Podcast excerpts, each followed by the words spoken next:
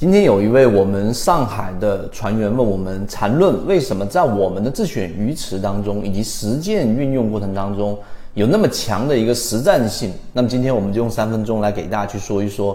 缠论在交易过程当中最有效的一个原因，那就是它符合这个事物发展的规律，也就是我们说的矛盾论。矛盾论大家应该都有去读过，没有读过的值得认认真真去读一读。这是一一篇我们认为。对于我们的这个哲学思想非常重要的，而且非常具有启发性，而且具有实战性的一个意义。那什么是矛盾论呢？那大家自己去网上查一查。那在交易过程当中，我们实际上缠论所涉及的方方面面都完全符合所有事物发展的一些规律。例如说啊，我们说到实战，首先矛盾处于事物发展的每一个阶段，从初始到发展过程到这个最终结束。如果没有矛盾，就没有一切事物啊，就连发展都不存在。交易过程当中的矛盾是什么？多与空，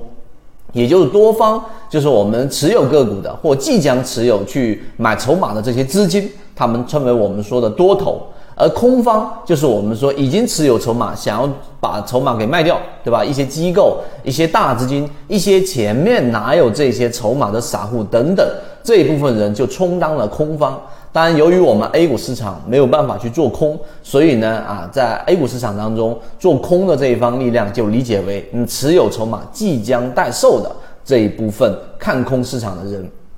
那他们之间是不是存在着这一个很强烈的矛盾呢？当然是存在的，因为双方都在去寻找着到底我要不要买，我到底要不要卖这一个方向。所以矛盾是具有第一个特点普遍性。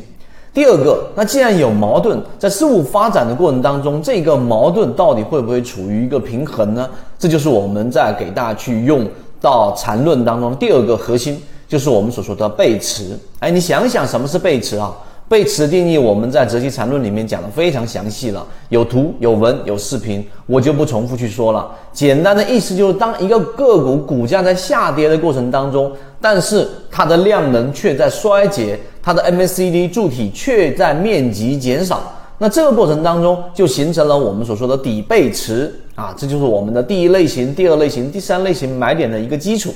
那你想一想，这个过程是什么？这个就是我们所这一个矛盾论里面有提到，矛盾里面既有普遍性，也具有其特殊性。特殊性就是我们说的股性，任何一个事物它既有它同一的地方，就是大家都普遍具有一样的共性。啊，这是其一，其二就它还具有它的特殊性，不同的矛盾，它会对个股也好，对事物也好，它的发展会产生不同的属性，我们就可以把它定义为股性啊，这是第二个话题。今天我不深入讲这里。第三个就是矛盾在过程当中具有同一性啊，大家可以自己做笔记。所谓的同一性有两个层面的理解，第一个同一性是指在整个一定的条件之下啊，矛盾的双方。他们会处于一个系统当中，甚至处于一个相对稳定的状态。那在经济学里面，它有一个术语叫做均衡啊，均衡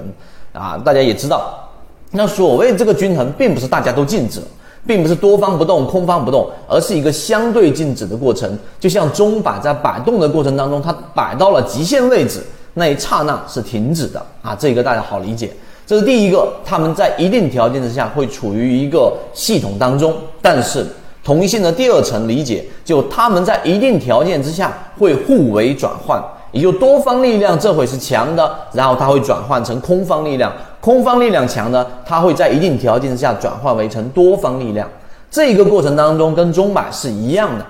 所以我说所有的事物，只要你在哲学层面理解了，才能把在技术层面上去真正的使用好。好，现在我们回归到实战，对吧？那在实战过程当中呢，同样的道理，我们的金鱼报五啊，通威现在近期又出现了一个非常快速的拔高，这一个光伏行业的另外一个金鱼报二，我们说的这个弗莱特也出现了百分之五十以上的上涨，而持续的时间仅仅是从三月份到现在三个月左右，三个月不到的一个时间当中。所以，为什么他们会有那么强的一个爆发呢？主要的原因是在于我们的筛选模型因为我们说你要认识，你要充分的利用好矛盾，实际上转换成我们交易的语言，就是我们要充分的利用好事物在转换过程当中的节点，你就必须得要去理解矛盾双方的方方面面。而这里所提到的方方面面，就是我们在圈子给大家去罗列的多维思维的这样的一个多元思维的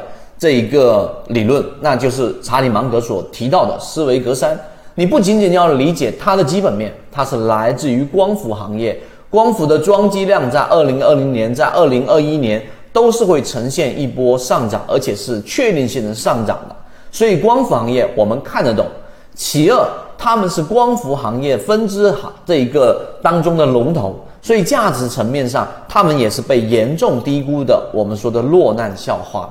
那其三，在我们技术分析层面，他们在近期一到三个月内又出现过蓝色的群体超跌，就是我们说的恐慌性的这一种筹码已经下来了。所以，无论在价值面还是在技术面上，它都是属于我们说的低估的，是是属于这一种我们说啊安全系数确定性比较高的啊。这就是我们简单给大家去罗列我们的筛选模型。所以矛盾它的这个同一性的第二点，它在一定条件之下会进行转换。好，关键来了，到底这个一定条件是指什么？如果在这个地方上你不去深入的去给它非常明确的标准化去描述这个环境，描述这个条件，那么实际上它就还是我们说的形而上学，它仅仅就是对于你的在哲学层面上有启发，在实战上没有这一个帮助。而我们圈子恰恰就是最具有实战意义的。这个一定条件是什么？